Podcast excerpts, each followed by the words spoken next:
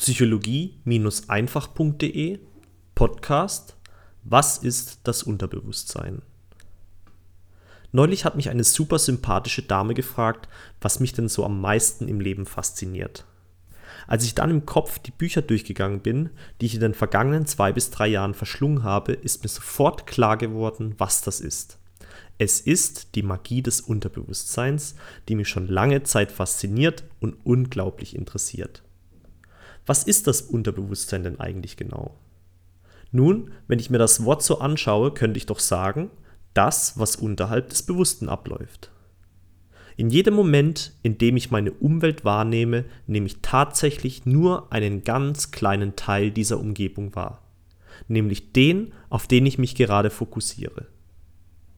Man nehme einen jungen Mann, der gerade eine bezaubernde Frau auf der Straße erblickt hat. Wohin richtet sich dann die volle Aufmerksamkeit des Mannes? Die Antwort überlasse ich in diesem Fall am besten dir und deiner Fantasie, lieber Zuhörer, liebe Zuhörerin. Und hast du eine Antwort gefunden?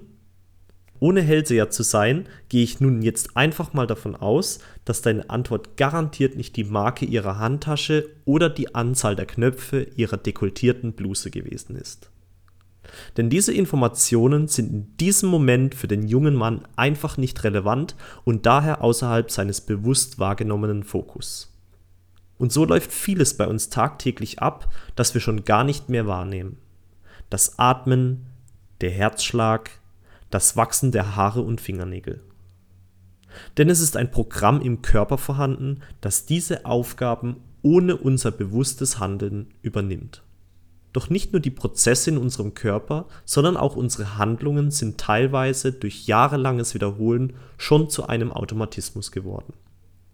Das Müsli, das wir jeden Morgen essen.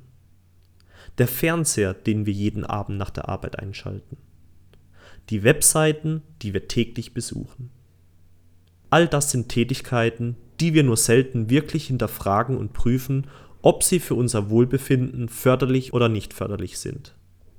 So kann es beispielsweise sein, dass wir in einer Familie groß geworden sind, in der es zum Mittagessen immer traditionell deftige Speisen gegeben hat, die zwar alle wahnsinnig gut schmecken, aber alles andere als gesund sind. Wenn wir es von zu Hause aus nicht anders gewohnt sind, dann werden wir in der Regel diese Speisen als Erwachsener weiter zu uns nehmen. Also uns weiterhin unbewusst ungesund ernähren. Deswegen frage ich dich nun an dieser Stelle, aus welchen Handlungen besteht dein Alltag? Was machst du tagtäglich, ohne genauer darüber nachzudenken? Was davon ist förderlich? Was davon ist nicht so förderlich? Und was davon ist nicht förderlich und du weißt noch nicht einmal, dass es nicht förderlich ist? Meine persönliche Erfahrung ist, dass das Unbewusste eine wahnsinnige Macht über unser Leben haben kann. Es kann bestimmen, für welche Art von Arbeit wir uns entscheiden. Es kann bestimmen, welche Vertreter des anderen Geschlechts wir attraktiv finden. Und es kann bestimmen, ob wir im Leben erfolgreich sind oder nicht. Denn unser Unterbewusstsein steuert zu einem Großteil unser Denken und damit unser Handeln. Man nehme hier nur mal als Beispiel eine Frau, die Angst vor Spinnen hat. Wenn wir so ein Tierchen mal rein rational betrachten, dann ist es ja lediglich ein 2 bis 3 cm großes Lebewesen mit einem zarten Körperchen und ein paar Beinchen.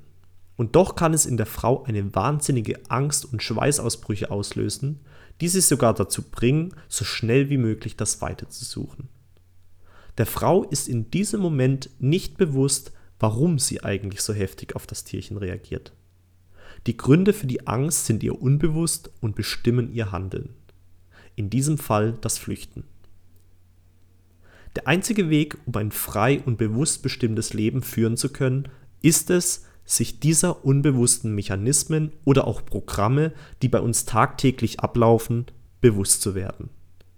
Denn sich eines Problems bewusst zu werden, ist der erste notwendige Schritt, um das Problem auch lösen zu können. Ich wünsche dir beim bewussten Hinterfragen deines Alltags viel Spaß und zahlreiche Erkenntnisse. Dein Aljoscha.